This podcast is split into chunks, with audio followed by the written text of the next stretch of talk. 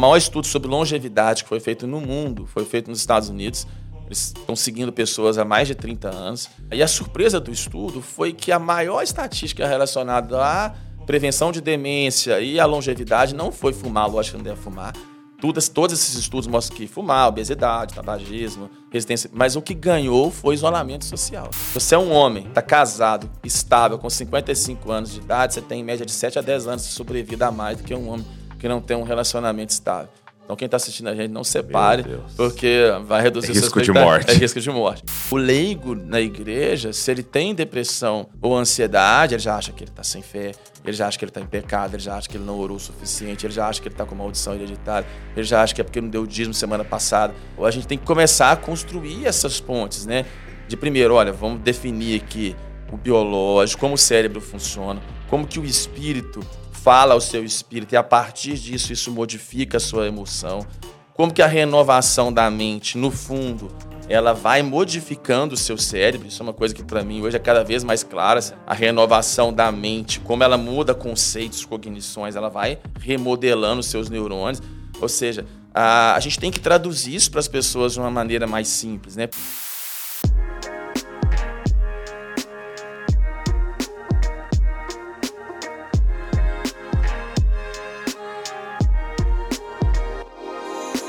Fala galera, Dizascope, Douglas Gonçalves por aqui para mais um Dizascope Podcast. E hoje, meu amigo, hoje, meu amigo, nós vamos falar sobre a mente. Então se prepara aí que eu trouxe aqui um doutor para falar com a gente, um psiquiatra para falar aqui com a gente. Tenho certeza que vai ser muito abençoador. Toda segunda-feira, 10 da manhã, a gente está aqui nessa mesa de comunhão. A gente solta o episódio às 10 da manhã, então você tem como assistir a qualquer momento aí. Também estamos nas plataformas de podcast, então áudio também disponível para todo mundo aí. E você é muito bem-vindo nessa mesa aqui. Sinta-se à vontade, senta aqui com a gente para essa conversa que eu tenho, tenho certeza que vai ser incrível. Vamos embora? Então, para o podcast de hoje? Então vamos lá. Doutor Ismael sobre. Prazerão todo meu. Que honra. Prazer é meu e agradecer o convite de estar aqui nesse podcast, que é uma benção na vida de milhões de pessoas nesse Brasil. É, e, e eu também quero te agradecer muito. Um dia precisava de ajuda com a Luísa, né? É, a gente estava ali desconfiando, TDAH e tal, e você prontamente atendeu ela é, online e tal, e foi de grande ajuda pra gente. Foi, assim, muito bom. Que Deus abençoe a grande Luísa. A grande Luísa. e talvez no meio até a gente possa falar um pouquinho sobre a experiência que a gente está tendo com ela em relação a tudo isso. É, mas eu estou muito feliz, muito honrado de ter você aqui. E a gente está aqui com um psiquiatra, né? Há uma, todo um, um né, uma parada com o psiquiatra. Vou no psiquiatra. Opa, que tá acontecendo? Psiquiatra é médico de doido. Crente não vai no psiquiatra. Pô, não vai no psiquiatra? É, se você vai no psiquiatra, você não tem fé. Tem muita coisa é. nesse assunto. Né? Porque, ó, quando a pessoa fala assim, ó, fui no psiquiatra, tudo bem. Quando ela fala, o meu psiquiatra, aí você já fala, não, peraí. Já, você já tem um tá só na... seu. Já tá, ou seja, é como se fosse assim, o meu cabeleireiro, né? Exato, então, exato. Aquele personal doctor. Mas isso, felizmente, tem mudado, sabe? Exato. Que há 20 anos atrás, quando eu estava ali começando, às vezes eu ia em igreja fazer seminários sobre saúde mental e fé. Dava 10, 15 gato pingado. E eu É percebi mesmo. até que os 10 que iam, normalmente era paciente buscando algum tipo de ajuda. Então eu falava, pô, eu só atraí paciente Só e tal. os né? convictos. Hoje não, hoje, como a gente teve um boom de transtornos psiquiátricos, né, nos últimos 20 anos. Uhum. Ah, depois até a gente pode falar os motivos, mas e pós-pandemia a gente aumentou em 25% Foi 25%. depressão e ansiedade. Isso a gente teve um, um artigo publicado no Lancet, mais ou menos ah, no, no meio da pandemia, que ele estava dando um diagnóstico aumentado de 25% de depressão e ansiedade.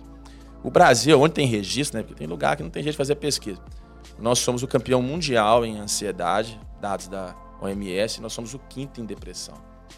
E muita gente acha assim que a igreja é uma bolha em relação a isso, mas não é. A incidência de transtornos é, mentais ela não é muito diferente entre cristãos e não cristãos. A diferença, o que a gente vê nos estudos, depois a gente pode conversar, é sobre prognóstico. De fato, uma espiritualidade é, que a gente chama emocionalmente saudável, que nos estudos a gente chama de intrínseca, ela é muito positiva. E uma espiritualidade tóxica, ela acaba sendo negativa. Então, isso mudou porque os pastores começaram a falar mais de saúde mental. Mas mesmo assim, há, há cinco anos atrás, a Lifeway, que é uma pesquisa de estatísticas americanas, que eles fazem muito pesquisas com pastores e tudo, Sim. eles perguntaram quantas vezes os pastores falavam sobre saúde mental nas igrejas. Ah, 66% praticamente não falavam, uma coisa bem restrita. Ah, 20 e poucos por cento lá falava ah, ocasionalmente ali, uma vez a cada três meses, e só uns, uns 5% ali, não lembro se era 3 ou 5%, que falavam com frequência. Eu até acho Olha que esses só. três que falavam muito, ou devia se tratar, ou teve algum BO dentro de casa. É. Então você pega, mesmo nos Estados Unidos, onde a formação teológica ela é melhor, ainda se fala muito pouco de saúde mental, perto da magnitude do problema. É, porque, porque é, não faz sentido a, a porcentagem de pessoas estar passando por isso e a porcentagem de temas sendo abordados, né? Ou Exatamente. seja, a gente tá falando muito sobre coisas que nem tem, não, às vezes não são tão relevantes para a pessoa, né? E, e vice-versa, né? Sim, e, e nós, às vezes, a gente vive um extremo um pouco ah, até teológico nisso. Né? O pastor sempre diga, não precisa ser PhD em psicologia, em neuropsicologia, nada disso. Mas ele tem que trazer essa pauta como até um mecanismo de inclusão dentro da igreja. Eh, A gente pega no Brasil, eu vejo a, a- o pessoal às vezes restringe esse preconceito à psicologia, por exemplo, a neopentecostais, né? Ah, não, neopentecostal tudo é espiritual tudo, a gente vai conversar, mas ah, isso não é só uma exclusividade. Você tem meios também muito reformados, que são aquela coisa meio do, do aconselhamento J. Adams, né?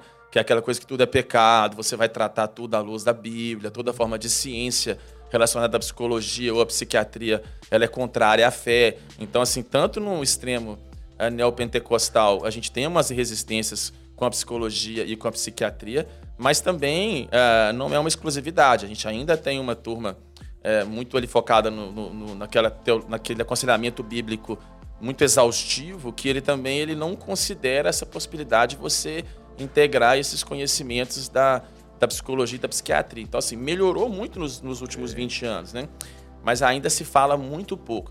Eu acho que esse cenário mudou porque a gente começou a ver o problema dentro da igreja, né? Ou seja, É. suicídios dentro da igreja, suicídios de pastores, casos de depressão. Então, a, a demanda, hoje, se você é um pastor e você está no gabinete pastoral, eh, pelo menos 50% da demanda de um gabinete pastoral hoje é saúde mental, direta ou indiretamente, né? Então, acho que o pastor que ele está também mais no dia a dia, ali, ele, ele conversando, Ele ele, tá vendo, ele né? tá vendo isso. A água, eu brinco que a água, ela bateu no pescoço da igreja, né? E as redes sociais, nesse ponto, elas foram positivas, né? Tem muita coisa ruim da rede social, mas nesse ponto também trouxe o conhecimento para as pessoas, né? Então as pessoas hoje elas conseguem é, ver ali ah, tópicos relacionados à depressão, TDAH, ansiedade, e, e elas trazem essas demandas para dentro da igreja. Então a gente está num, tá num caminho, assim, de conectar é, saúde mental, fé, de, e- mas a gente ainda precisa de. a- Às vezes nós achamos que são coisas complexas, mas as pessoas não sabem o que é, o que é alma, não sabem o que é espírito, não sabem o que é corpo. Ainda tem muita barreira no entendimento disso. É, me fala um pouco das causas que, que você enxerga, ou, ou até mesmo que você viu em pesquisas, é, que levaram a esse aumento de 25% é, durante esse período da pandemia aí, é, de diagnóstico de depressão e ansiedade. Quais, Pois são é. causas? A gente, se a gente pegar as doenças psiquiátricas como um todo, então vamos lá, vamos trazer para nossa realidade um pouco é, cristã aqui também, para não. ah, de, de uma unidade. é, eu gosto muito do conceito de mente como uma unidade biológica e psicológica, né? Então, o cérebro e esse processamento das emoções. Então, o cérebro seria o nosso hardware que processa as emoções, e a mente seria o conjunto de instalações, ou seja, o sistema operacional e o que está instalado nesse sistema. Ah, e aí a gente tem a questão espiritual também, né? Ou seja, nós, inegável que nós somos um, um ser espiritual. E aí a gente, para entender as causas, a gente também não pode cair no, ah, no, no, neuro, no neuroreducionismo, né? A gente hoje vive um tempo onde a neurociência está excessivamente também sendo usada para discutir o, o porquê dos gostos, porquê das preferências e para discutir a relação da- até da moral, do livre-arbítrio. Tem várias questões que envolvem hoje a neurociência e o cérebro. Mas, assim, antes de, de falar um pouco disso, sobre essas causas, primeiro a gente tem genética. Genética é uma coisa muito importante quando a gente fala de psiquiatria, né? E, e transtornos mentais. Ah, Para você ter uma ideia, ah, o nosso temperamento, ele é praticamente ele é herdado, é uma mistura dos temperamentos dos pais. Então, ah, mesmo com a conversão, a base do temperamento ela vai mudar muito pouco. Então, Ok. essa coisa de temperamentos transformados não é uma- um bom conceito cristão, né? A gente, é lógico que a fé, a relação com Deus, o Espírito Santo vai modular esse temperamento, mas o Douglas é o Douglas. Sim. Não adianta cobrar do Douglas ser um cara hipertímico ou às vezes diferente do que ele é, né? Ah, segundo, quando a gente fala de temperamento, a gente não tem quatro temperamentos, né? Eu acho que é bem a, a teoria de Hipócrates lá de trás, ela é, ela é interessante, essa coisa do sanguíneo, que ela é didática, mas hoje a gente trabalha ah, com espectros muito mais amplos, né? De 12 temperamentos, por exemplo, eh, o Akis, que é um pesquisador. Ah, então, assim, isso é muito genético. Então, assim, a gente Tá. já herda isso. Segunda coisa é que a gente herda a predisposição a doenças. Né? Ou seja, a queda bagunçou Bagunçou o tudo. nosso com, com todo. Então, assim, ah, mas se fala muito genética de diabetes, se fala genética de calvície, eu vou ficar careca. Ok. Não é uma maldição, é uma sentença familiar, né? Vai maldição hereditária? Não é uma maldição hereditária, é uma genética. As pessoas confundem muito isso, né? A maldição hereditária, o nosso meio ainda tem muito Uhum. essa coisa, mas genética em psiquiatria é muito forte. Se, quem está assistindo a gente, se você tem um pai com depressão mais significativa, sua chance sai de 10% para 25% a 30%. Uhum. né? Em TDAH, a chance é maior, você chega a ter 50% Uau. de, de herança genética. Então você herda, sim, questões genéticas relacionadas a transtornos mentais. né? Isso é uma questão de predisposição. Transtorno bipolar, essa chance também ela é muito grande, de 4 a 5 vezes maior do teu filho ter um transtorno de humor. Então, genética, você já nasce com essa predisposição. Até os pacientes às vezes perguntam, falam, "Olha, na eternidade, com o corpo glorificado, você vai ficar livre da, da genética. né? Mas até lá a gente lida. E isso às vezes é misturado com maldição familiar mesmo, o pessoal quebra e tal. Então a genética é um ponto muito importante. Ah, segundo, são os mecanismos de primeira e segunda infância. Ah, de fato, a gente, isso é muito determinante para a saúde mental. A gente pode fazer as críticas da psicanálise, tem vários pontos cegos, mas uma das grandes sacadas do Freud foi trazer realmente que a, a estruturação da personalidade ela é muito mais determinante na primeira e na segunda infância do que a gente pensava. Vamos arredondar ali até sete anos. Então imagina aquela metáfora que eu disse do HD. Nós temos um cérebro, então ele vai sendo formado esses neurônios, essas conexões. Desde ali da fecundação nós vamos formando sinapses. Né? Ah, e aí nós vamos instalando arquivos, instalando memórias. E quando eu falo conceitos, memórias, arquivos, são aglomerados de neurônios que vão formar ideias, que vão formar conceitos. Né? Isso a gente sabe que acontece dentro, desde a vida intrauterina, mas uma criança nos primeiros anos, ela tem uma multiplicação de sinapses de che- chegar a ser milhões por dia. Então imagina que eu tenho uma árvore que ela está crescendo, ela tem um ramo, ela vai, ela vai se ramificando em pequenos brotos. Quanto mais cedo eu machucar essa árvore, aquele ramo que deveria se desenvolver não se desenvolve. Ou às vezes se eu corto uma árvore, quem já plantou uma árvore sabe, se eu machuco ela, a árvore vai nascer um pouquinho torta. Então, as formações do cérebro, da nossa estruturação psicológica, elas são muito dependentes do que a gente instala muito também na primeira e na segunda infância. Entendi. Então, é o que a gente chama de caracteres. Então, vamos lá. O que é o ser humano? O ser humano ele é a mistura do temperamento, que é muito herdado geneticamente, como eu disse, e o caráter, que são os caracteres. Então, ah, essas influências da primeira e segunda infância são muito determinantes. E hoje a gente tem uma infância mais exposta, né, com menos proteção social, com menos envolvimento dos pais, né, com mais acesso à tecnologia e com um mundo, um mundo mais líquido, né? Porque veja, uma criança ou um adolescente até uns 20, 30 anos atrás, ele tinha uma identidade mais herdada. Isso que até tem um livro do Balma que é a identidade líquida, que ele coloca muito isso. Olha, a gente entrava num eixo e a gente herdava da cultura que a gente vivia, dos nossos pais, da igreja, da escola, uma estrutura fechada. Ou seja, isso, por mais que hoje seja uma coisa mal vista, isso era extremamente determinante para a saúde mental. Ok. Porque a gente cria o que? Ancoragens. O ser humano ele não pode Havia, havia ali uma confiança, uma, Uma certeza, confiança. né? Eu sou isso aqui, né? Exato. Num mundo líquido, é uma falsa liberdade, porque se você pode ser tudo, e se você pode escolher tudo, ao contrário disso ser uma liberdade, isso coloca uma pressão maior no sujeito, né? Ou seja, ah, eu sou livre Mas espera aí, o que eu farei então para me moldar? Antes não existia essa preocupação. Eu me enxertava. Então não estou dizendo que não tinha criatividade, mas 70% da vida era essa ancestralidade, essas convicções que vêm do meio. Então é essa liquefação do meio, da família, disso vai desde pequeno fragmentando a identidade da criança. Então você pega, por exemplo, lógico que não é uma sentença é, de pessoas assistem a gente já vão fazendo. Mas, por exemplo, a gente vê muito mais problemas em famílias onde você não tem paternidade, com álcool, com compulsões, com vícios, do que famílias onde você não tem. Porque quando você vai estudar a formação da personalidade, o pai e esses freios subjetivos inconscientes é muito estabelecido. Então, esse é o, é o segundo ponto. Então, genética, primeira e segunda infância, e terceiro, estresse. Ah, antigamente, a gente tinha um conceito assim de que doença psiquiátrica era baixa de serotonina. Você já escutou isso. Uhum. Então, você tem baixa de serotonina, você tem isso. É, vou botar o remédio e vai subir a serotonina. Ou, pronto. Se você tem TDAH, você tem baixa de dopamina, noradrenalina e vai subir. Pronto. Hoje nós sabemos que não é assim.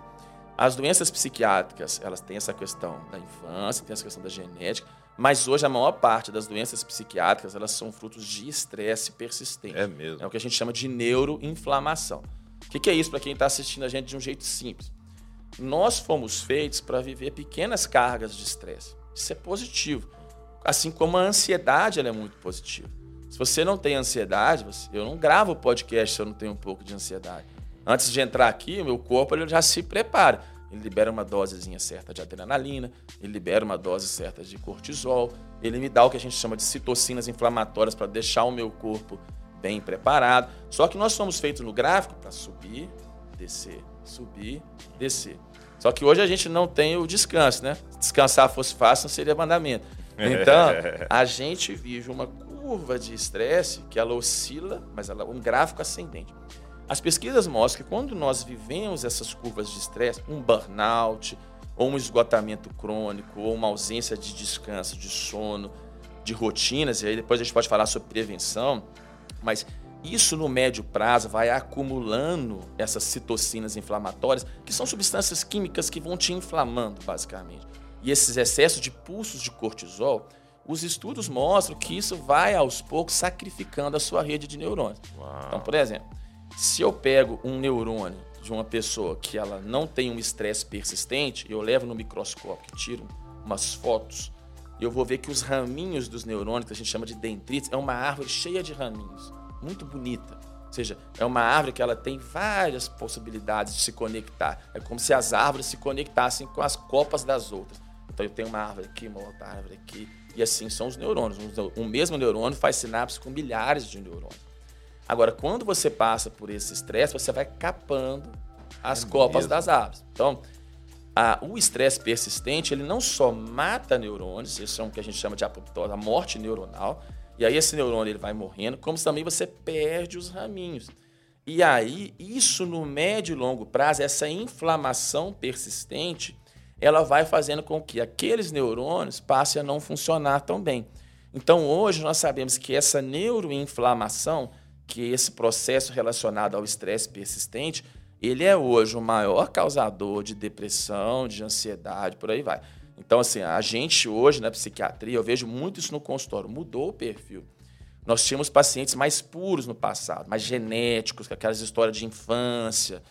A, a, a gente brinca o seguinte: o carro novo, quando ele dá problema, é porque ele veio de fábrica com algum problema. Uhum. Então, assim, quem está assistindo a gente, às vezes teve o primeiro episódio de depressão ou de ansiedade antes dos 20 anos. Tem o pai ou a mãe com depressão, muito provavelmente tem genética, vai ter que tratar o resto da vida, o que não tem problema nenhum. Agora, um carro, normalmente, que a gente está pegando, são os carros que estão com muito quilômetros rodados, que não param na garagem. Eles estão, igual o Uber, pegando uma corrida lá atrás da outra. E aí, essa neuroinflamação é a causa. E aí, nós temos os efeitos que são a subdivisão disso, disso né? Excesso de tecnologia, então okay. nós sabemos que ah, o celular não é só. Ele tem dois fatores. A, a, tecnologia em si, que é a luz azul, ou seja, isso, o aparelho emite um pulso eletromagnético e já temos vários estudos que isso afeta a função neuronal e tem afetado a função neuronal. Né? Se eu pego uma comunidade onde não tem acesso à tela e eu faço um, um exame de imagem, que a gente é uns imagens, não sei se você já viu, é uns exames de imagem funcionais onde eu consigo fotografar e ver algumas regiões do cérebro mais acesas, elas ficam mais ah, brilhantes. Okay. Então, se eu coloco numa comunidade muito tecnologia, algumas regiões relacionadas à ansiedade, a sistema de gratificação, que a gente chama de sistema de isso ficam mais ativadas nesses adolescentes. Ah, e fora o padrão comportamental, né? Essa coisa da curtiu, não curtiu, deixou de seguir. É, é, que a gente está o quê? Treinando a mente para uma resposta comportamental imediata que ela não se, não, não se reproduz na vida real. Então, isso é adoecedor. Ah, as pessoas não descansam, né? Eu brinquei aqui sobre, sobre se descansar fosse fácil, mas assim, não há pausas, né? É, é, é até um pouco, se você vê as redes sociais, tem até um culto à produtividade. Né? É, exato. Você... Uma vez eu percebi isso, quando alguém acho, perguntou, e aí, como é que estão as coisas? É, há um prazer em responder, pô, tô na correria. Sim. Correria. Tá. É, parece que é estranho você falar assim, tô tranquilo, cara. É. Tô, tô, nossa, tô... Já viu aquela... É, como é que é? Descansa enquanto eles dormem. É, é trabalha enquanto eles dormem. Trabalha enquanto eles dormem. Pô, legal, mas depois você vai pro psiquiatra, vai pro cardiologista. Aí você pega o dinheiro que você ganhou. você vai, vai, gastar. É lógico que a gente está aqui é, não sendo contra empreender, não é isso. Sim. Mas esse excesso de produtividade, ele é um fator. Né? Perda de conexão social, não sei se você já viu alguma coisa sobre isso, mas ah, o maior estudo sobre longevidade que foi feito no mundo foi feito nos Estados Unidos. Eles estão seguindo pessoas há mais de 30 anos. É mesmo? E aí eles veem, fuma, bebe, faz exercício, pesquisa tudo. Ah, e a surpresa do estudo foi que a maior estatística relacionada à prevenção de demência e à longevidade não foi fumar, lógico que não deve fumar. Todas, todos esses estudos mostram que fumar, obesidade, tabagismo, resistência. Mas o que ganhou foi isolamento social. É mesmo? Exatamente. Isolamento, isolamento social. social. Isolamento social é a variável, as conexões sociais é uma variável de saúde superior às outras. Se você é um homem, isso foi uma outra pesquisa de rato, está casado, estável, com 55 anos de idade, você tem em média de 7 a 10 anos de sobrevida a mais do que um homem que não tem um relacionamento estável. Então, quem está assistindo a gente, não separe, porque vai reduzir é risco de morte. É risco de morte. Então, assim, a conexão social é uma coisa muito importante e, e, que ela se perdeu, né? E a gente é mais sedentário, né? Eu disse aqui antes sobre a inflamação. Mas as doenças psiquiátricas elas são menores em quem tem menos resistência à insulina, ou seja, quem tem é, baixo peso, com quem realmente se exercita. E isso faz muita lógica quando nós entendemos o efeito da alimentação, da dieta no cérebro, né? Ah, de como que essas coisas têm um aspecto de prevenção. A gente, às vezes, é, como eu disse, a gente está tratando vida ruim, a gente fica muito focado na medicação, mas hoje as pesquisas mostram, alguns, alguns guidelines de tratamento, que você chega a ter 35%, 35 a 40% de um tratamento à medida não farmacológica. Uau. Entendeu? Então a gente. seria alimentação, exercício, diminuição da, da tecnologia, Sim. vida social. É, para você ver, você uh, tem algumas coisas que são clássicas nos estudos. Por exemplo, se você tem. Uh, você pegar as regiões do mundo onde os povos vivem mais, eles comem menos. Isso é um ponto. É, segundo, algumas dietas elas são superiores. Porque o, as, muita gente. É um conceito mais novo, mas quando eu fiz o mestrado, estava começando ainda o intestino ser o segundo cérebro. Né? Ah, hoje já se fala muito disso, mas as, tem mais ah, serotonina, por exemplo, no intestino do que no cérebro. A gente não sabe explicar direito qual que é a finalidade dessa serotonina. A gente tem conexões nervosas entre o intestino e o cérebro precisa ir longe. Se você está nervoso, às vezes você tem uma gastrite nervosa, você é. tem uma dor no estômago. E é muito doido o negócio da é, linguagem, é, né? Linguagem. Pra, pra gente falar, é. é eu tô enfesado. Tô enfesado. Que eu tô bravo, tô bravo, né? E aí parece uma coisa totalmente mental, mas tá falando do intestino, né? Você viaja, tem mulher principalmente, que ela viaja, muda o ambiente, ela não vai no banheiro. Sim. Né? Ou seja, essa conexão cérebro-intestino. Então, esse é um ponto também do nosso tempo o cérebro e o intestino eles se comunicam, que é o que a gente chama de eixo cérebro-intestinal. Então, uma pessoa que ela não trata bem o intestino, ela já começa a inflamar o corpo dela no intestino. E aquela inflamação que eu disse antes, ela vai ficar circulando no sangue. Então, vamos lá. Meu intestino está doente. Meu corpo vai começar a inflamar a parede do meu intestino. Vai começar a liberar umas toxinas no meu sangue. Essas toxinas, elas são meio doidas, elas não são seletivas elas vão para o meu cérebro, elas vão para o meu rim, elas vão para tudo. E começa o quê? A atacar os neurônios. E aí você tem pesquisas muito interessantes. A, maior pesquisa de alimentação e depressão, por exemplo, foi feita na, Austrália. Chama Estudo Smiles. Esse estudo ele pegou pacientes com depressão e seguiu por seis, não, 12 semanas. Um grupo comia de tudo. Dieta normal, tomava antidepressivo, beleza. Foi no médico psiquiatra, tratou. O outro grupo, o governo colocou um nutricionista especializado e colocou eles numa dieta que a gente chama de dieta mediterrânea. É uma dieta com menos açúcar, menos carboidrato processado. Difícil no Brasil, mas assim, mais castanha, legume, muito azeite, peixe, né? Porque o ômega 3 ele tem um efeito de médio prazo protetor e tudo. Ah, depois ah, dessas 12 semanas, esse grupo que fez a dieta mediterrânea teve uma resposta 33% superior ao outro grupo. Ou seja, mostra o poder disso. Você tem estudos, por exemplo, que crianças com TDAH, se você melhora o padrão dietético, ele diminui a agitação delas.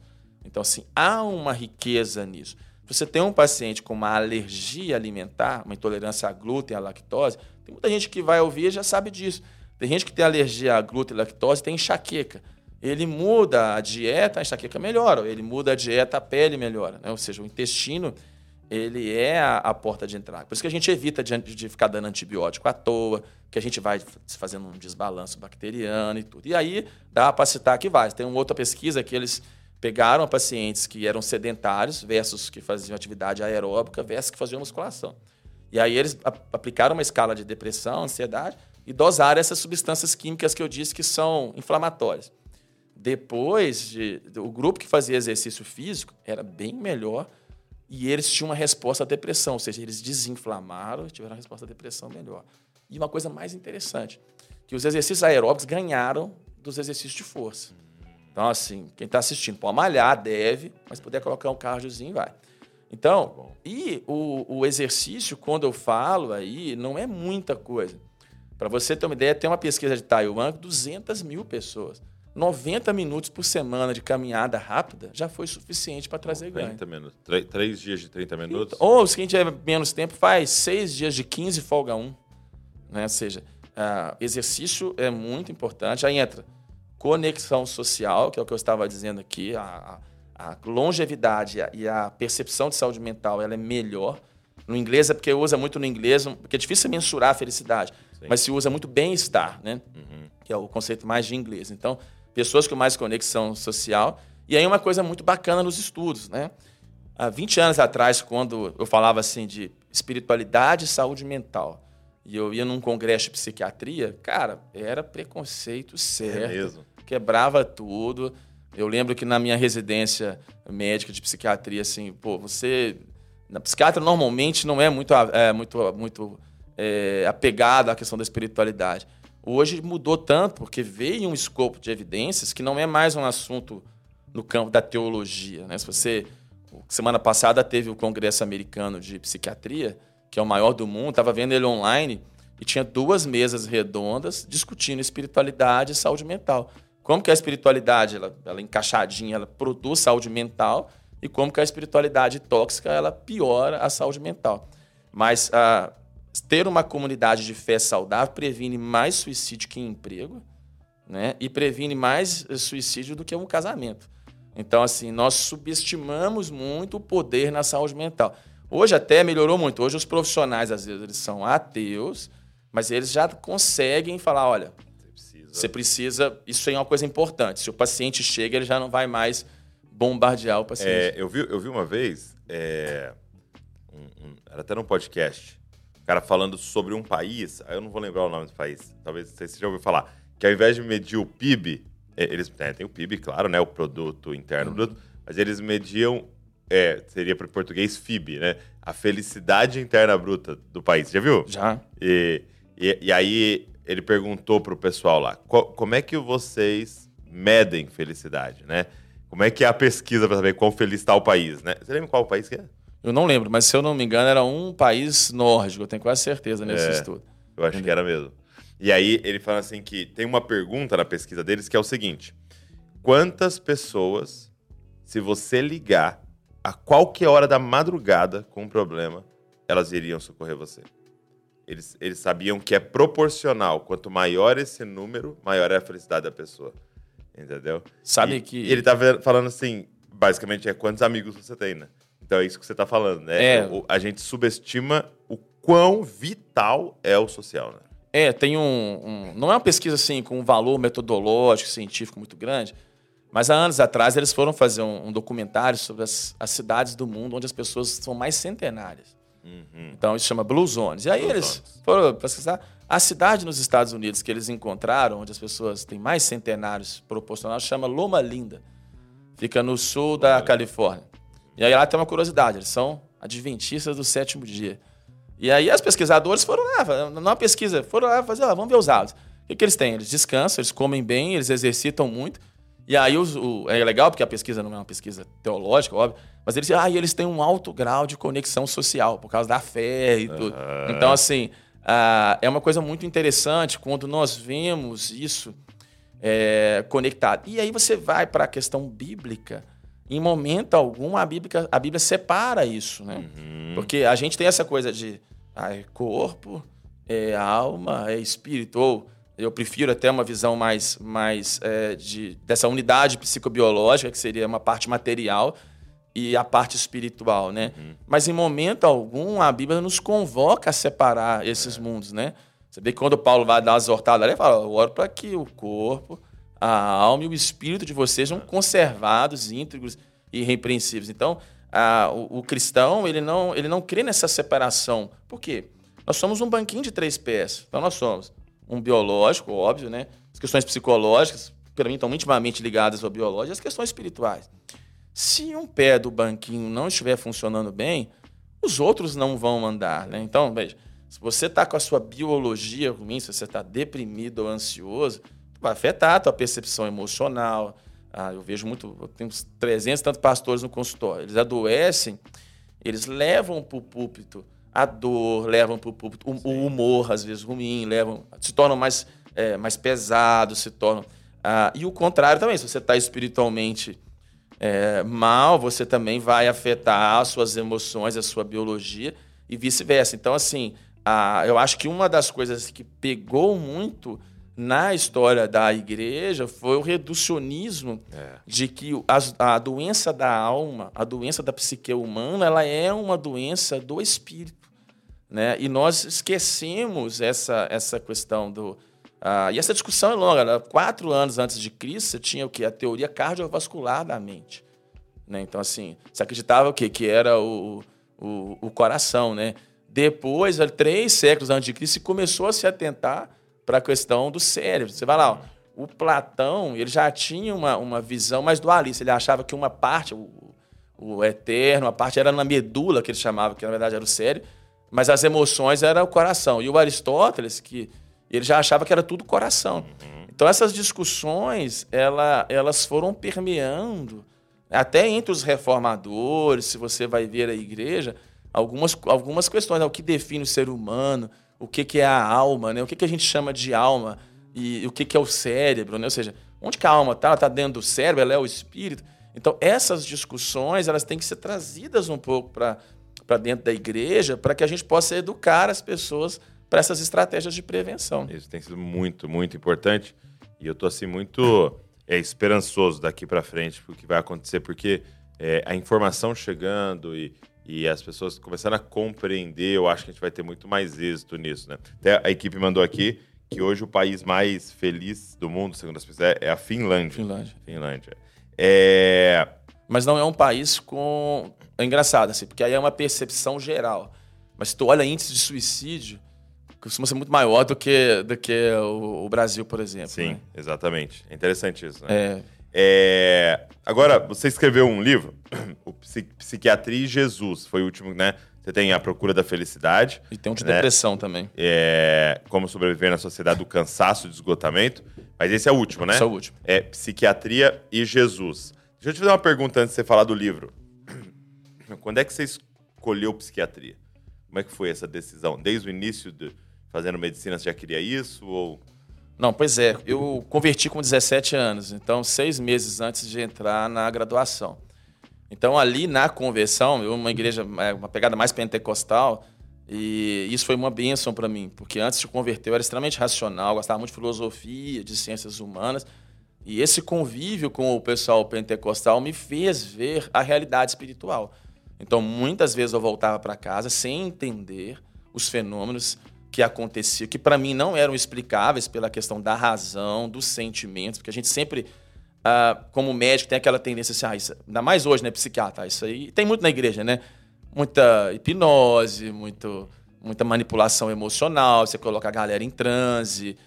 É, mas naquela época, principalmente, eu vi muita coisa que não fazia sentido. Eu falei, olha, tem uma realidade que é desconhecida. Que eu não sei explicar. Eu não sei explicar. Então eu fui começando. E ali, realmente, eu comecei a ver que além da questão da medicina, Deus tinha alguma coisa também no campo realmente do, do evangelho ou de ensinar e tudo, mas não pensava em ser psiquiatra.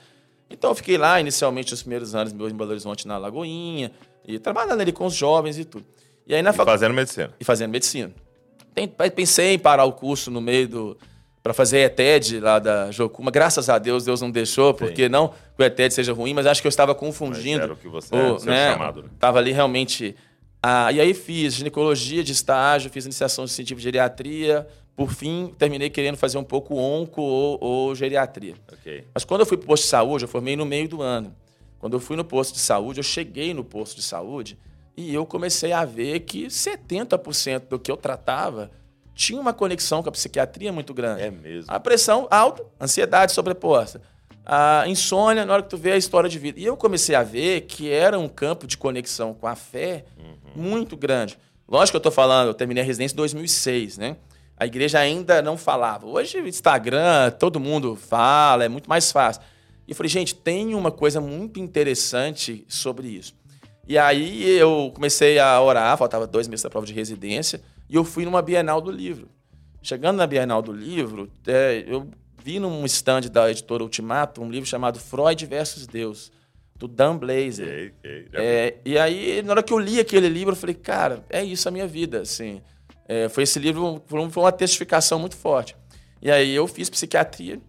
Ah, e na residência foi uma coisa muito interessante, porque eu entrei e aí você vai lidar com a psicose, com a psicopatia. E aí o meu interesse no início foi muito foi assim, pô, até que ponto é espiritual, até que ponto é emocional, peraí psicopata pode ser salvo, até que ponto a mente determina a moral, que são várias questões que foram pegando no início. Peraí, ah, ele pode ser moralmente responsável, e a salvação dele se ele é psicopata? Então, isso nos primeiros anos de residência foi muito interessante, porque me forçou também a rever as leituras teológicas também sobre o assunto. E eu falo que foi um presente de Deus, porque juntou duas coisas que eu gosto muito, né? Então, hoje para mim é muito é muito bacana. Então, a, a escolha, ela foi muito no apagar das luzes, mas eu vejo que Deus foi muito bom, porque primeiro eu tive a angústia de não ser nada do que eu tinha planejado, eu fiquei Sim. em crise, eu falei, pô, estudei a faculdade inteira fazendo esses estágios, não fiz nenhum estágio de psiquiatria, mas no apagar das luzes, por meio de um livro, eu, eu realmente vi que Deus falou comigo por meio daquele livro, né? E, e essa sensibilidade, né, de ouvir a voz de Deus, e, e, eu gosto de sempre falar dessas duas coisas, né? Você está ouvindo a voz de Deus e, e, o clamor ao seu redor, né? Sim. E o clamor ao seu redor. É, eu percebo como pastor essa, essa dinâmica o tempo inteiro. Ouvindo a voz de Deus e o corpo, né? Você ouvindo o corpo falando, cara, a igreja está precisando disso. Sim. Né? E o Senhor está falando isso, nós vamos unir essas duas é, coisas. Né? Eu não tive, assim, lógico que minha mãe pentecostal, meus pais, eu também, a gente acredita uhum. na revelação profética. E... Mas nesse caso não aconteceu. Mas nesse caso não aconteceu, né? Foi, foi uma paixão mesmo, né? Foi uma coisa gerada no coração, né? Onde Deus me mostrou uma demanda. Olha, lá fora, tá vendo o que você trata? As pessoas estão sendo curadas das emoções. Olha dentro da igreja, ninguém fala, né? Ninguém está conversando sobre isso. Tinha na minha época o CPPC, que era o Corpo de Psicólogos e Psiquiatras Cristãos, que são uma benção, o doutor Uriel. Mas o CPPC é muito acadêmico, né? Muito voltado para a galera, os estudantes. Então eu falei, pô, o leigo na igreja, se ele tem depressão ou ansiedade, ele já acha que ele está sem fé, ele já acha que ele está em pecado, ele já acha que ele não orou o suficiente, ele já acha que ele está com maldição hereditária, ele já acha que é porque não deu dízimo semana passada. Falei, pô, a gente tem que começar a construir essas pontes, né? De primeiro, olha, vamos definir aqui o biológico, como o cérebro funciona, como que o espírito fala ao seu espírito e a partir disso isso modifica a sua emoção, como que a renovação da mente, no fundo, ela vai modificando o seu cérebro. Isso é uma coisa que para mim hoje é cada vez mais clara, assim, a, a, a, renovação da mente, como ela muda conceitos, cognições, ela vai remodelando os seus neurônios. Ou seja, a, a gente tem que traduzir isso para as pessoas de uma maneira mais simples, né? Porque se eu entendo o que é o cérebro, se eu entendo como que a atividade espiritual ela vai me modificando, eu fico um ser humano mais pacificado com a cultura, com a arte, com a psicologia, com o lazer. Eu começo a ver que eu não preciso de, de separar essas coisas para eu ter saúde mental, que tudo se conecta nessa unidade, né? Que a gente chama de mente, né? É, a Bíblia ela, ela, é curiosa nisso, né? Porque no Antigo Testamento, mente, é, você vê lá, é, alma, né? Néfio, é uma coisa mais, mais ampla. Né? No, no Novo Testamento, Paulo usou, por exemplo, psique, uhum. que tem a ver com mente, vontade, emoção. Mas João, por exemplo, nunca usou psique. Então, assim, você vê que até ali no, no, no Novo Testamento, as questões relacionadas às emoções, elas estão ali é, visíveis e claras, mas eu acho que ninguém mais como Paulo mostrou tanto que isso é importante, dessa, dessa conexão da, do espírito, da atividade espiritual, da imitação de Cristo, do discipulado, de como que isso vai transformando e renovando o que a gente chama hoje de mente, mas que na época tinha uma conotação muito diferente, né? Então, assim, a, a, a psiquiatria e, e Jesus... Né, é isso assim, que eu ia te perguntar, é, né? Como que é a psiquiatria e Jesus? Até, até é, é um um, um devocional, devocional de é. 30 dias, né? É. E eu vi que você pede para a pessoa escrever bastante aqui. Você viu, eu li que você viu quão terapêutico é a escrita terapêutica, né? E achei muito legal essa questão de, você interagir o tempo inteiro com o livro, né? Tem, tem bastante partes para você interagir com o livro. É, mas como assim psiquiatria de Jesus? Pois é, primeiro, senão a gente vai ter um problema. Não é psiquiatria de Jesus, né? Opa. Porque e Jesus. Né, Jesus ele não foi o maior psiquiatra que já existiu. Né? Jesus foi Deus, né? Jesus foi Jesus. É. Então, é, que às vezes a gente quando coloca um título desse, a gente já já já se fosse então não é psiquiatria de Jesus. Mas por que psiquiatria de Jesus? Ah, eu acho que, como eu estava dizendo antes, a gente tem que simplificar os conceitos de saúde mental. Né? Não adianta, até tem um projeto futuro para escrever mais sobre neurociência e fé, mas eu acho que as pessoas, antes de entender sobre neurociência e fé, elas precisam de conceitos mais elementares. Né? Uhum. Sobre o que Jesus disse sobre a ansiedade, se toda ansiedade ela é pecado, ah, se eu ter depressão, ah, como que Jesus realmente curou as pessoas. Então, eu pego vários textos dos evangelhos, onde Jesus cura algumas pessoas ou deixa conceitos relacionados à vida, ah, e aí eu vou trabalhando esses conceitos. E por que esse livro ele, ele tem muito espaço para anotação? Ano passado, ah, a gente já sabia disso, né? o poder do diário, da escrita, mas a gente não tinha ciência envolvida nisso. Mas nos últimos anos começou a ter vários ah, escritos científicos mostrando que pessoas com grupo controle que elas escreviam sobre as emoções, ou que se eu desse uma tarefa guiada, ou seja, falem sobre o seu trauma, ou seja, explique para mim quais são os cinco sentimentos que vêm à sua mente quando você tem um trauma. Uh, que isso, que esses registros das emoções, eles eram muito terapêuticos. Então, nesse livro, eu falei, olha, eu vou fazer um livro com escrita terapêutica, porque eu acho que as pessoas, elas têm que escrever. Veja, um cristão, às vezes que ele está doente, que ele está emocionalmente mal, ele não consegue nem orar. É.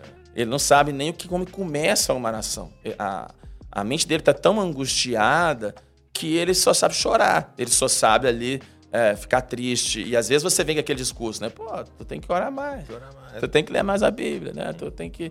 Que são é importante e tudo, mas para a pessoa que que tá, tá mal, dá vontade, poço, tem a vontade de te jogar, a vontade de te enforcar que ela tem, porque ela sabe que ela tem que orar mais e que ler mais a Bíblia. E só gera culpa, né? Só gera culpa, né? Então, a, os exercícios é muito para fazer, forçar um processo de elaborar essa questão das emoções.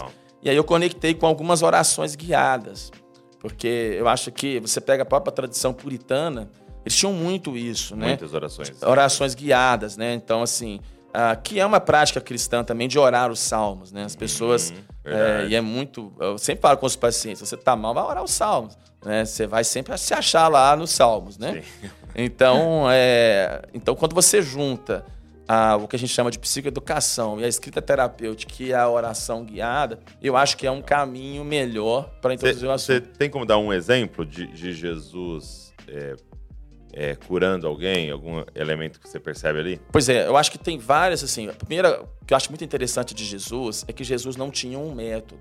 Tá. Eu acho que a gente vive uma era do método, É, do guideline, daquela coisa método, muito né? repetitiva, né? E Jesus, alguns ele ia lá, expulsava o demônio, era curado, né? Mas há, há passagens que são muito curiosas. Por exemplo, Jesus com a samaritana, ele não expulsou um demônio, Não. ele não fez nenhum tipo de embate espiritual primário, né? Ah, Ela tinha uma questão realmente, ao meu ver, ali relacionada àqueles relacionamentos sucessivos, onde ela buscava algum significante eh, paterno, alguma coisa na vida dela. E Jesus, ele vai o quê? Por meio do, do diálogo terapêutico, né? Olha, chama o teu marido, vamos conversar. E essa história é muito interessante da samaritana, por exemplo, porque é, quando Jesus toca na ferida dela, das emoções, Jesus fala assim, ó, ela vem, né, com o papo, Jesus fala assim, vai lá e chama teu marido, ela fala, não É, tem. Põe o dedo na ferida. Dedo da ferida, o que, que ela faz? Nossos pais adoravam nesse monte, Ela seja, muda de assunto, ela cara. muda de assunto, que é muito particular do crente, né? Ou seja, é, quando começa a mexer nas emoções, o que, que eu faço? Eu espiritualizo. Espiritualiza. Né, aí eu- de assunto para um assunto espiritual, Não, né? não. Vamos falar de adoração. Vamos fazer uma oração. Olha, você tem que ir 20 sessões de libertação. Olha, eu tenho que, que ir para um retiro tal, e ótimos retiros, né? Ah, eu, lembro, eu lembro de uma paciente que ela chegou no consultório ela falou assim, cara, é, uma pessoa crente, ela falou assim, cara, eu tô com um problema sério, porque eu já fiz todos os retiros de libertação possível, Neus, Etioca, lá em Belo Horizonte tem o Moriá, Pô, cara, eu fui em tudo, cote, ninguém resolveu o meu problema. Eu falei, cara, se ninguém resolver o problema dessa mulher, eu que vou resolver. Me deu vontade que eu tava de sair correndo. E aí eu fui fazer uns exames dela, ela tava com hipotiroidismo. E aí deu um remédio lá pra tireoide, ela ficou liberta, ela ficou ótima. ela curou e tudo. Então voltou a sorrir, voltou, começou a perder peso. Então assim, Cara, é- eu vi um, um pode caso que a pessoa era uma, uma mulher na igreja e um pastor me contando, né, que ela, no meio do louvor, no meio do... Ela caía, né? Inicialmente eles pensaram, cara, que legal, tá caindo no espírito ali, tendo tocada e tal. E aí daqui a pouco começou a acontecer de novo. Aí chegou um momento que eles falaram, cara, isso deve ser demônio. E aí eles começaram a orar por ela e tal. Até que um dia o pastor tava no mercado, tal, uma coisa assim, e viu ela caindo.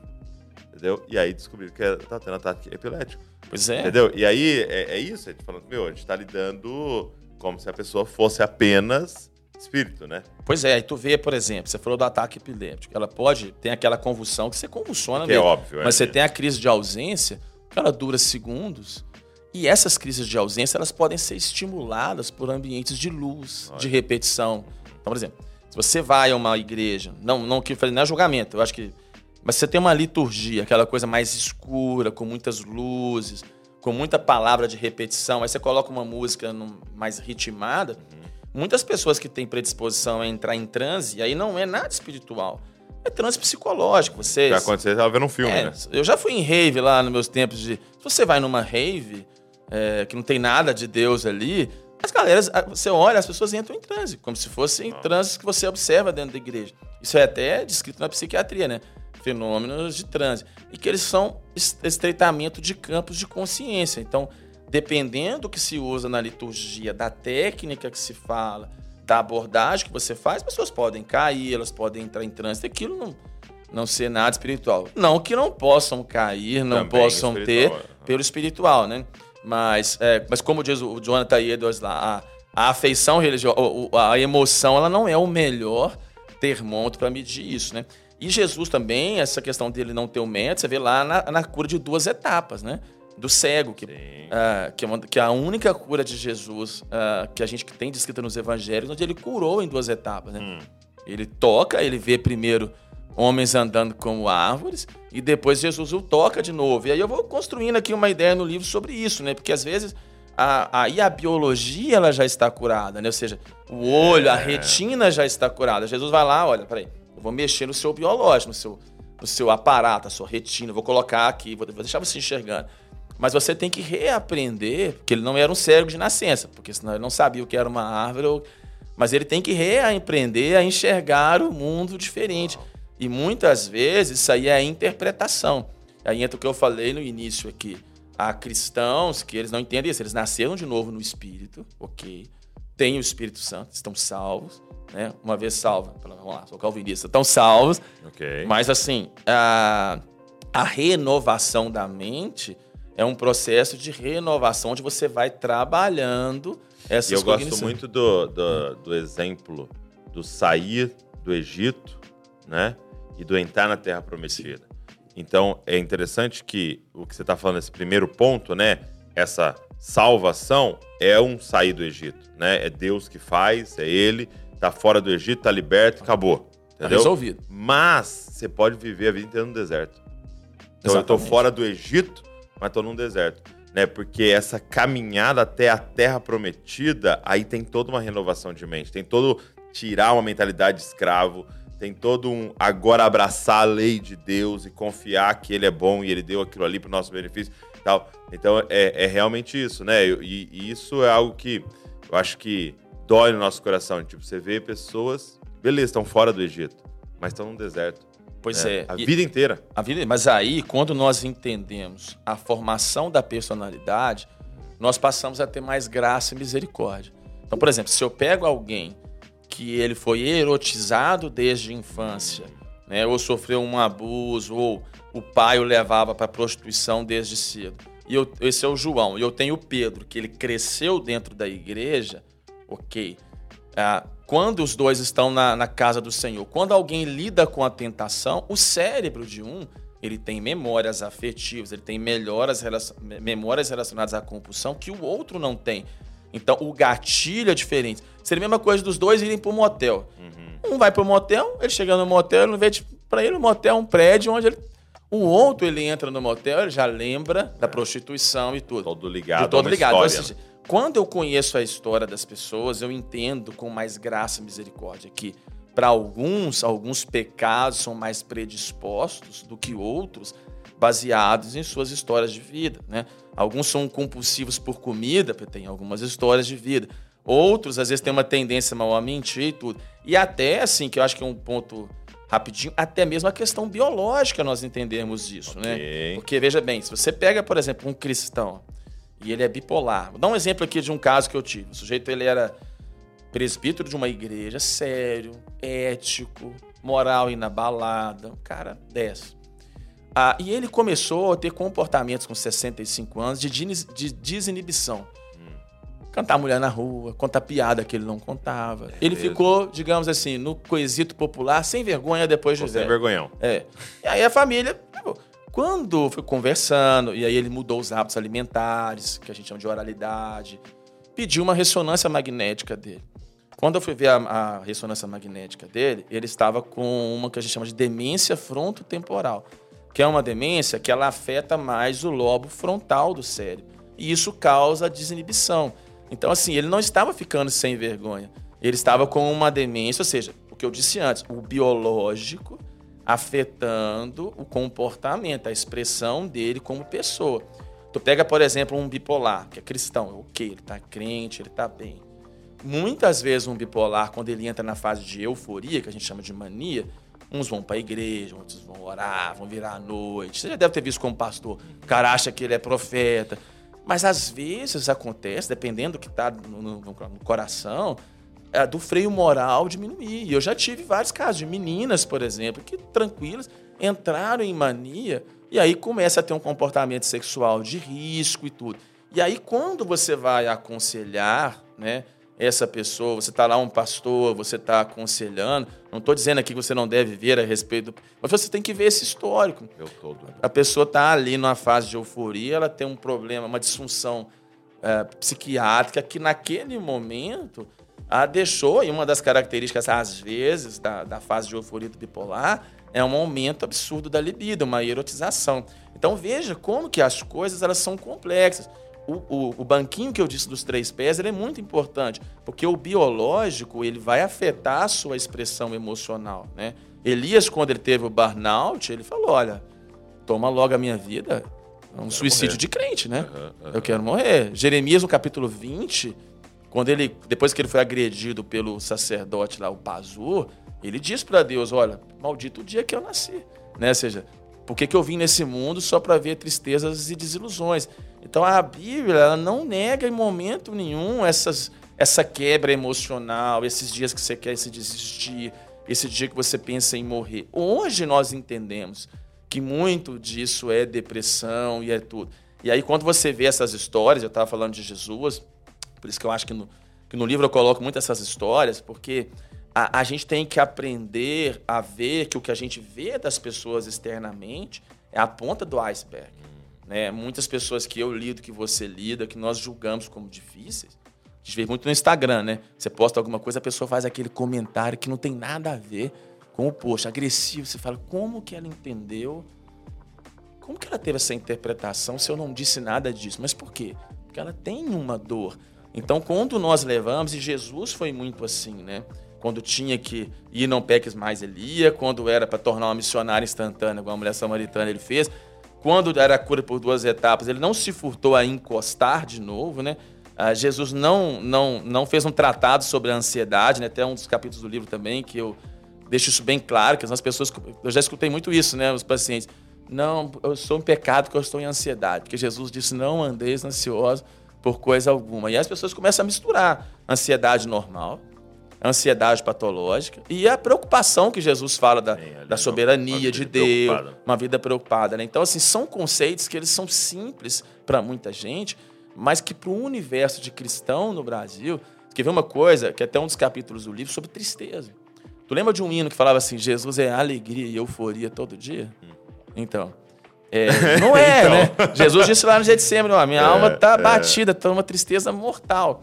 Então, e Hebreus... E é doido, porque parece uma coisa tão simples, simples. né? Simples. Mas que é um gerador de culpa e de... Né? Jesus é alegria, euforia todo dia.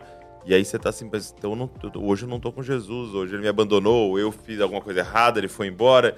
Isso é muito sério, né? Jesus teve uma tristeza normal, né? Sim a, uma tristeza mortal que o texto diz, né? E lá em Hebreus, eu acho bonito, finalizando assim, que Hebreus diz assim: nós não temos um sacerdote que ele é incapaz, porque ele foi o que ele, ele, ele entende. Então assim, Jesus ele levou para o céu também o que ele aprendeu, levou né? a, a, Jesus ele não está lá em cima só como as pessoas pensam ser místico, não. um ser divinizado, tem um corpo, né? tem um, corpo, um homem, um homem, né? Então assim é, os pacientes às vezes me perguntam, ah, doutor, mas é difícil porque o diabo. Falo, o diabo, ele, ele, conhece a natureza humana, porque ele vem atendendo casos clínicos desde Adão e Eva, né? Então ele, ele olha pro Douglas, olha pro Ismael e fala, cara, o ponto dele é esse, né? Tipo, tipo cartas do diabo a seu aprendiz, aquela sim, coisa que você vai observando.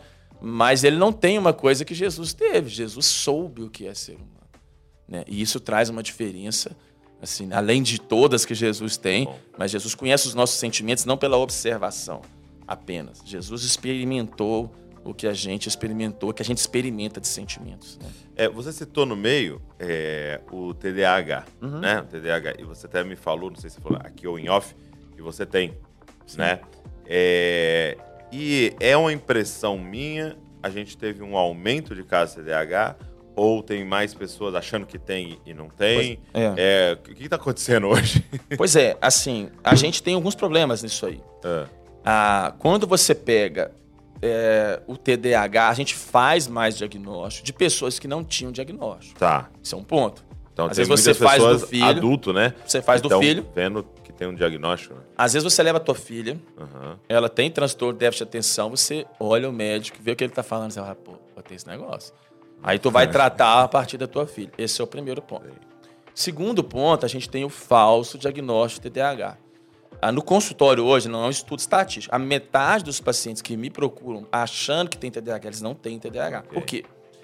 Ah, se eu pego uma escala de TDAH e vou na Praça da Sé em São Paulo e jogo ali, ó, quem é que acha que tem? 80% vai achar que tem TDAH.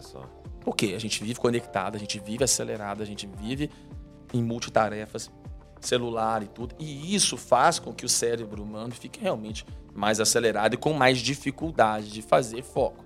Segundo, muitas vezes não é TDAH porque as pessoas estão com transtornos de ansiedade. Né? Que também ah, que, confunde porque, os sintomas. Imagina, se eu estou vendo um filme, a ansiedade, a legenda está passando muito rápido no meu cérebro e eu não consigo prestar atenção no filme. O TDAH, a legenda passa, na velocidade, eu não consigo prestar atenção na legenda. Eu tô pensando no bolo que eu vou comer depois do filme, né? Então, e fora que aparece uma cena mó legal aqui, e a legenda você embaixo... Você, não... você distrai, né? Agora, é, então a ansiedade hoje, ela justifica a maior parte das desatenções que nós temos. E aí o que a gente vê na prática, quando nós tratamos, eu particularmente, se eu desconfio da comorbidade, eu trato primeiro a ansiedade. Se você pega esses pacientes que você acha que pode ser o TDAH, vários depois te dizem: Poxa, minha mente descansou. Eu tô mais tranquilo, porque, E, né? e uma pergunta: a pessoa não. Ela. Porque a gente tá falando, por exemplo, de ansiedade, de depressão. Você falou que tem um fator muito grande que é o estresse. Sim. Então ele vem, né? A pessoa vem em estresse, estresse, estresse, estresse, estresse, e aí ela pode ter o transtorno de ansiedade e ter o transtorno de depressão.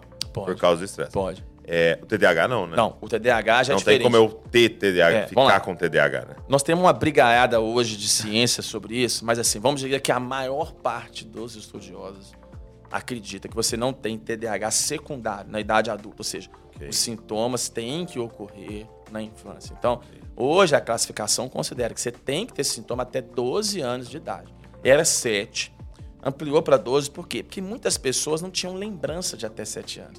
É mais fácil lembrar de 12 que lembrar de 7.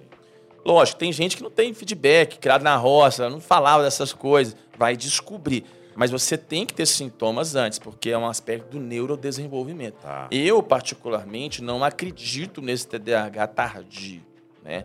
O que eu vejo muito no consultório é que as pessoas têm um padrão cognitivo de atenção e de foco, elas entram em estresse, e aí toda aquela dinâmica que eu disse, cerebral, e aí se a gente olhar, por exemplo, a região mais sensível ao, ao índice de cortisol alto, que mais atrofia, que mais tem problema, é o hipocampo, que é a região da memória.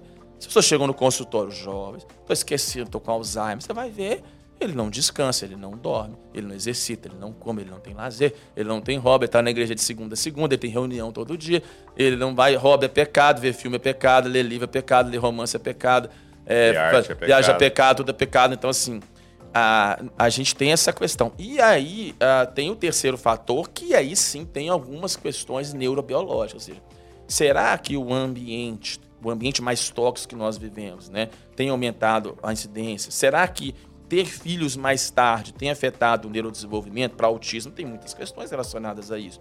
Então, assim, de fato, quando você separa as outras variáveis, tem crescido um pouco, sim, o TDAH. Mas a gente tem que, ter, que ver que tem o falso diagnóstico e que tem gente que não tratou porque não tinha conhecimento, não se falava. Sim. Então, assim, para quem é, tem. Agora, é sim uma era, infelizmente, do excesso de diagnósticos, né? Assim, você vê isso um pouco ah, até todo mundo, às vezes, é, que é o perigo da psiquiatria, né? E da neurociência. Hoje, se você vai estudar neurociências, não dá pra gente colocar aqui tudo, mas assim, o perigo da neurociência é que nós queremos traduzir o homem ao neurônio. Né? Então, assim, a neurociência explica por que se trai, a neurociência explica por que serve a Deus. Ah, porque a gente, a gente, a gente vê alguns vídeos, eles são até engraçados. Ao centro de Deus no cérebro. E quando você vai ver a neurociência de fato, não tem. Entende? A gente sabe que Deus colocou a eternidade no coração do homem. né? Nossa, Eu vi, eu vi um falando sobre amar, né? Amar, tá apaixonado, é tudo química. É tudo química, E tal, é. fala, meu Deus do céu. Então, Então, assim, a gente vê a neurociência no jornal, quando a gente vê pro leigo que é vendido, a gente que tá do outro lado, a gente racha de rir. Porque, assim, não é. Só que isso vende, né? Há uma tentativa de você tirar todo o aspecto também moral do ser humano, da escolha e tudo. É óbvio que, ah, como eu disse antes do temperamento, nosso coeficiente de inteligência é muito, muito geneticamente determinado boa parte da nossa estrutura de, de, de aprendizado ela é geneticamente determinada, né? Ah, A gente é muito mais pré-determinado geneticamente do que nós pensávamos antes, né? A gente, isso é um fato na ciência hoje. Ao longo dos anos, há um conceito que ele foi muito incorporado, né? Que é chama de psicologia evolucionista, né? E aí tem que tomar cuidado, senão o povo briga com a gente aqui. Mas psicologia evolucionista é o quê? Você, a gente entende que ao longo dos séculos, o cérebro humano ele foi retendo adaptações que foram positivas à existência e essas modificações elas foram herdadas por descendentes. Então, o cérebro humano hoje ele não é o mesmo cérebro humano de 500 anos atrás, de mil anos atrás. Houve porque essa neuroplasticidade, ou seja, o ambiente, a forma como nós vivemos, como nós nos relacionamos com o mundo, com a cultura, gera um neuroaprendizado. O nosso DNA incorpora essas modificações, que é o que a gente chama de modificações epigenéticas, ou seja, e eu passo isso para os descendentes. Isso é tão sério que, se você não tem filho que ainda está assistindo, você passa, por exemplo, hábitos para os seus filhos. Se você é a pessoa que pratica exercício e tem um melhor score de saúde, o seu filho tem mais É, chance a de herdar. fez, eu e a Val fizemos um teste genético. Sim. É, e foi muito legal porque a gente queria ver a questão da ancestralidade. Sim, foi bem legal, sim. assim, né? É, e, e no meu, e assim, eu sou filho de pastores, neto de pastores e tal, todo um contexto de família, né? E no meu, dava que não havia nenhuma predisposição para fumar, nenhuma predisposição para o abuso de álcool e tal. E no Daval, que vem de um outro contexto, a família não era cristã, tal, tava lá. Predisposição para o tabagismo. Então o perigo da sua casa é a Val. É o Val, eu tô tranquilo. Você tá tranquilo, né? você tem que estar. Tá... Mas como isso é real, né? Não, é real. Isso sim. vem. Você herda. Então, assim, a, esse conceito de psicologia evolucionista, ele é importante.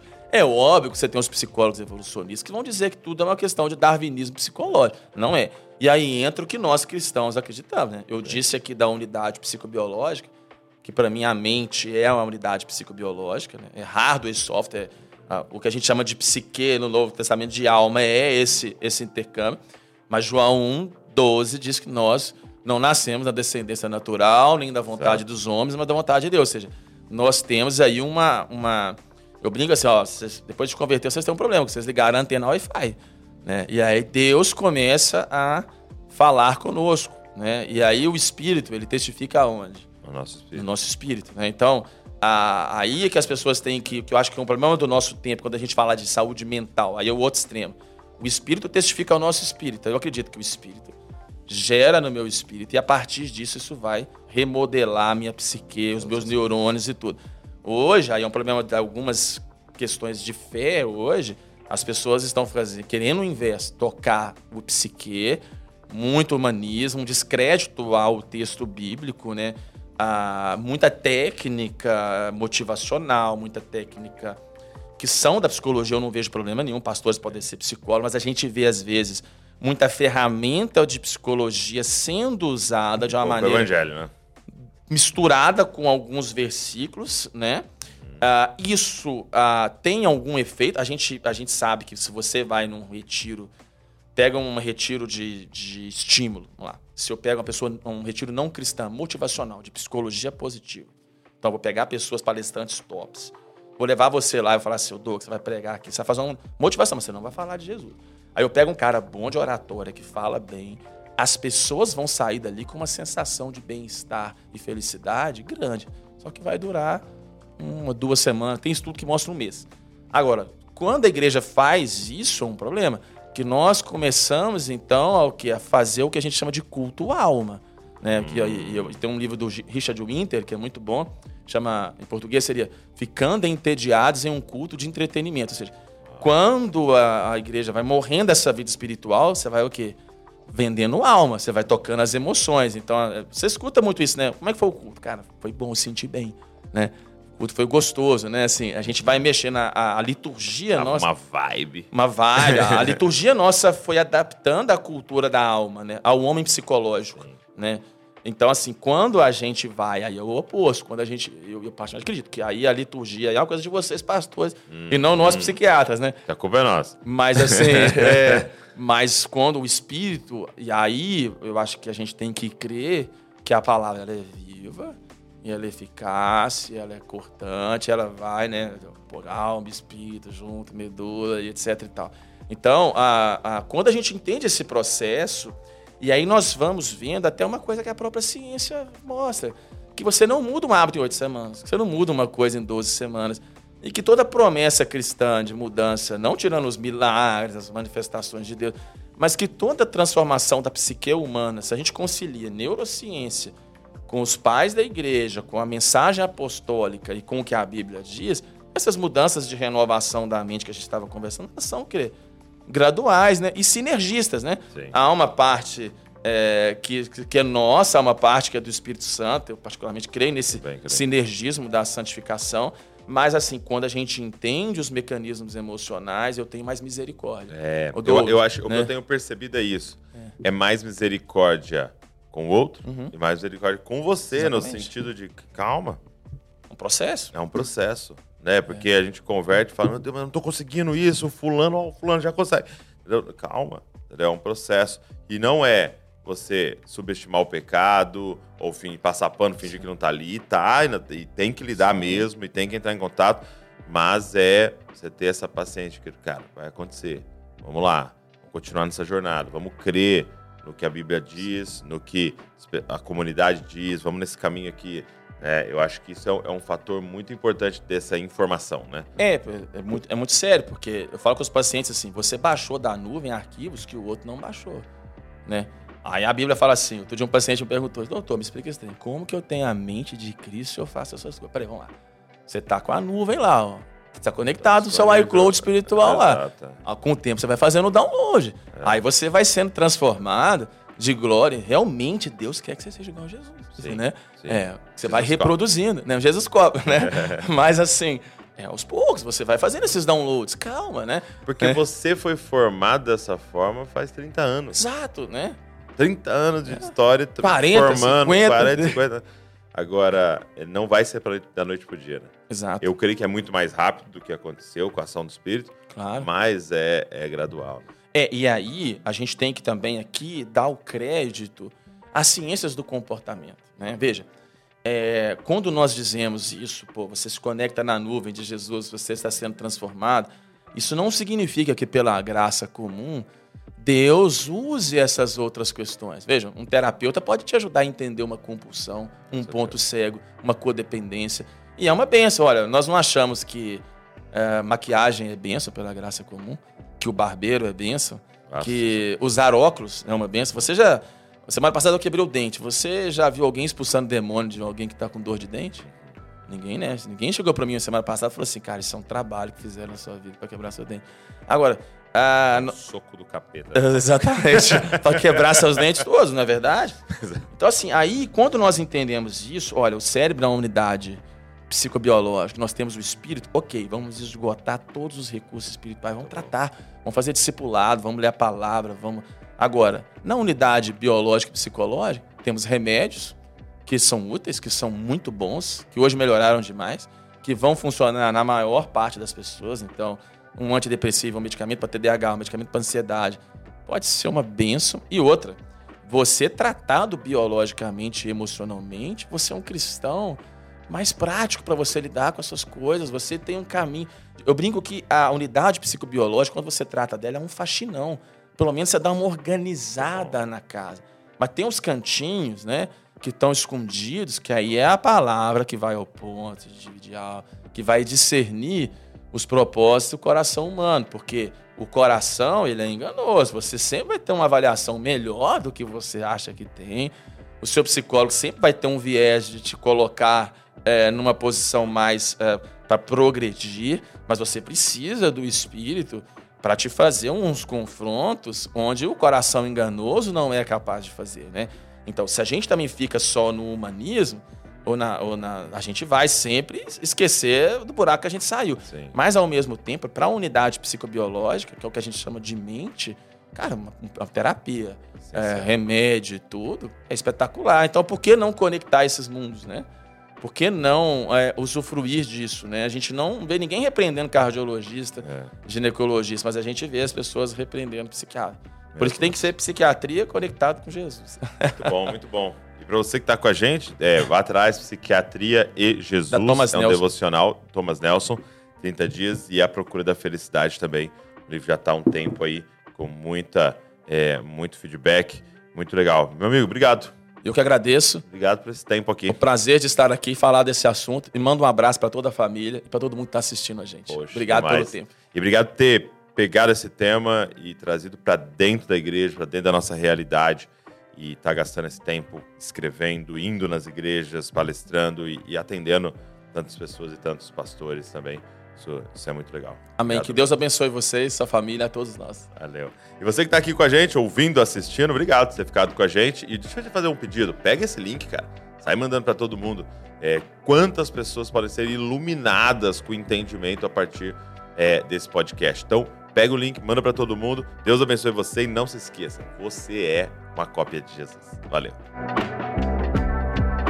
Esse podcast é editado por Colina Áudio Produtora.